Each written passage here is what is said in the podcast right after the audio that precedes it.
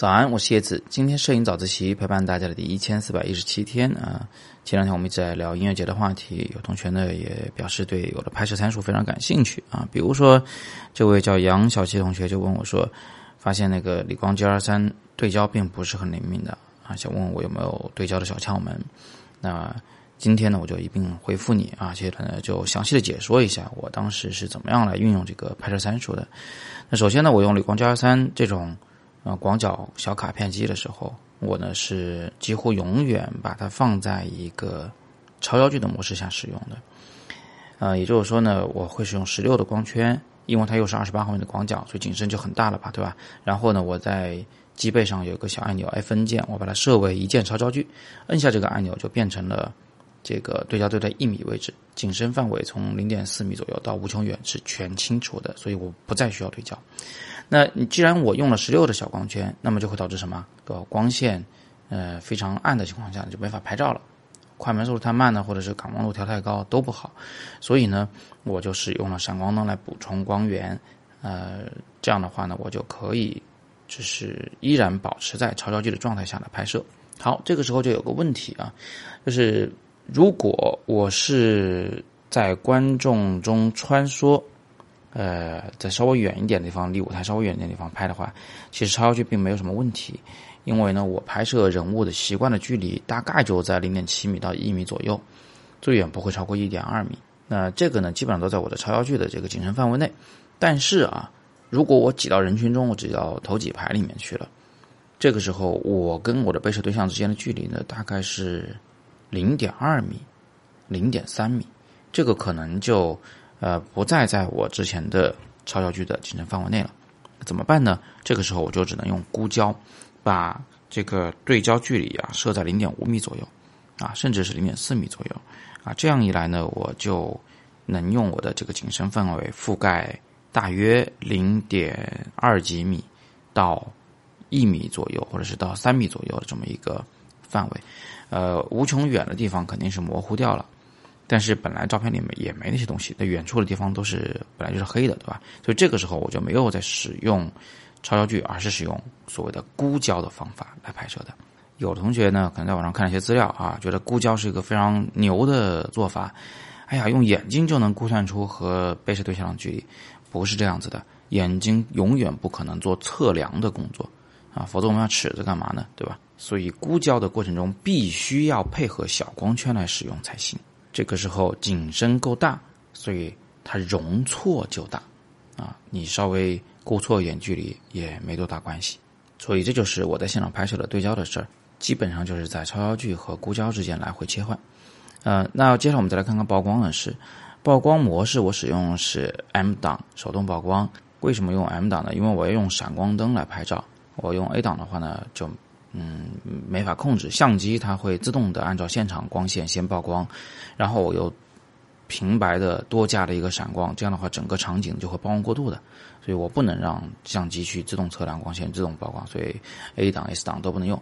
那我用的是 M 档手动曝光，然后手动控制光圈、快门、感光度。首先光圈设到十六，就是为了要景深足够的大嘛。然后其次呢，这个感光度设多少啊？呃，其实是很有讲究的。感光度设的越高，那个闪光灯的功率就可以开得越小，它一档一档是相对应的。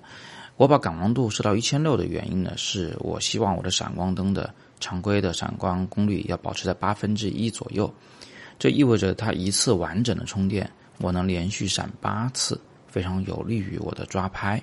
我这个小闪灯上次说过了，回电时间很慢啊，所以我希望它。这个每一次的曝光的那个分数尽量小一点啊，我是常规的是想设到八分之一，这导致我的感光度只能设到一千六。这个呢是可以在现场试出来的，也是可以算出来的。但是时间关系，我们今天不展开讲。那另外呢，就是这个快门速度，快门速度也很讲究。快门速度如果比较慢，比如慢于六十分之一秒的话，由于我的手的晃动和对方的人物的晃动。啊，加上有一点点的环境光，就会导致那个画面里面啊，除了一个清晰的被闪光照亮的人影以外，还会出现它自身的一个重影。这个重影可能是模糊的，可能是清晰的，但是不管怎么样呢，它有一些叠加，呃，会导致画面有一种模糊感。呃，或者说是动感，但是因为我所构想的画面效果里并不需要这个效果，所以我是尽量避免快门速度太慢。一般我是设在一百二十五分之一秒到二百五十分之一秒。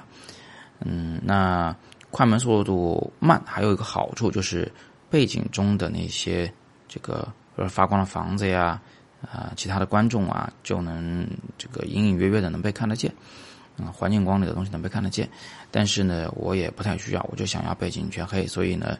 我就使用了一个比较快的快门速度。那在真实的拍摄过程中，我要怎么灵活调整这个曝光参数呢？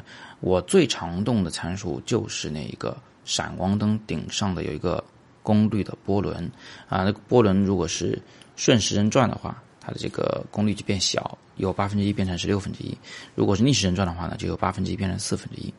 为什么要拨这个波轮呢？就是因为我和被摄人物之间的这个距离总是在改变的。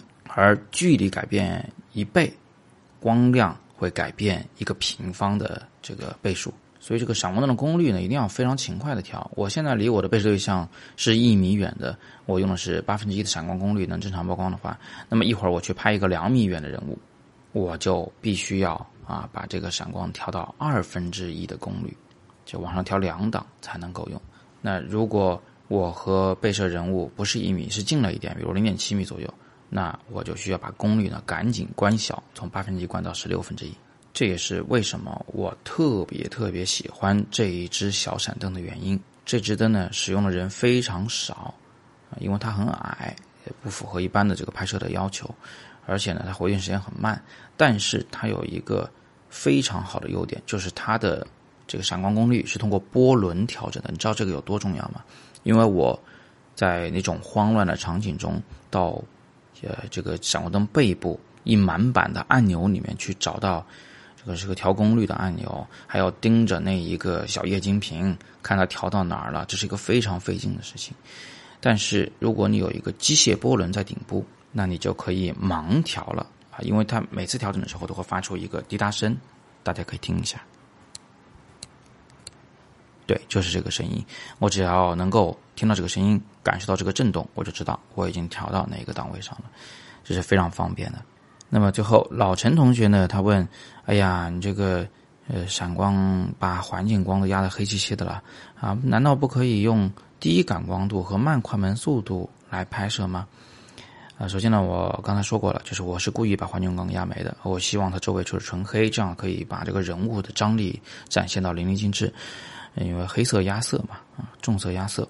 那另外呢，就是你说的那个，嗯，低感光度、慢速快门拍摄人群晃成人浪，换成那个像海浪、像瀑布拉丝一般的那种丝绸般的动感的效果，不是不可以。我其实也尝试了一下，但是像这种片子呢，你拍一两张也就得了，拍多的话会显得有点腻。呃，因为我是要拍组照，我不是要拍单张。所以这种风格的片子跟我其他闪光的风格的片子可能还真融不进去，啊，所以呢我就没多拍。另外一点就是我不可能带个三脚架去，那会非常碍事儿。那没有三脚架的情况下去玩慢门呢是有困难的。不过呢我倒是呃在放冷烟火的时候也拍了一些这个嗯光圈优先模式下正常曝光的照片。这样的照片的好处呢是能把当时的那个啊光线的色彩和氛围体现出来。嗯，闪光不行，闪光一闪就纯白了，所以光圈优先我也拍了，嗯，照片也放在下面，大家可以看一看。这样的照片不多，大概就是个三四十张，其他的两千多张照片都是用闪光拍的人物。好，那今天我们就简单的先聊这么多啊，聊来聊去，我相信很多同学呢是呃越听越晕，因为这里面涉及的知识点呢太多了，但早自习难做呀，我不可能同时顾及所有人的需求啊。有初学的，有进阶的，有高阶的，是吧？所以我们呢，还是把正式的这个教学的这个任务啊，交给课程啊。早自习呢，就陪大家聊一聊，补充一些可能平时在课程里面学不太到的知识。那关于这一次我们去呃音乐节这整个拍摄，我也在想，我是不是干脆做一个稍微系统一点的课程，把前因后果。参数设置各个方面都给大家讲的清清楚楚的，还包括有同学担心的这个什么肖像权的问题，这事情在课里面都给大家讲清楚。有这个计划，啊。如果大家感兴趣的话，可以留言鼓励一下我，我说不定就会加快这个进程。以后大家再去音乐节拍照的时候呢，可能就有一个实实在在的参考。行，那今天就这样。更多摄影好课，请见阅读原文。喜欢摄影早自习的，请点亮再看。今天是摄影早自习陪伴大家的第一千四百一十七天，我是叶子，每天早上六点半，微信公众号“摄影早自习”，不见不散。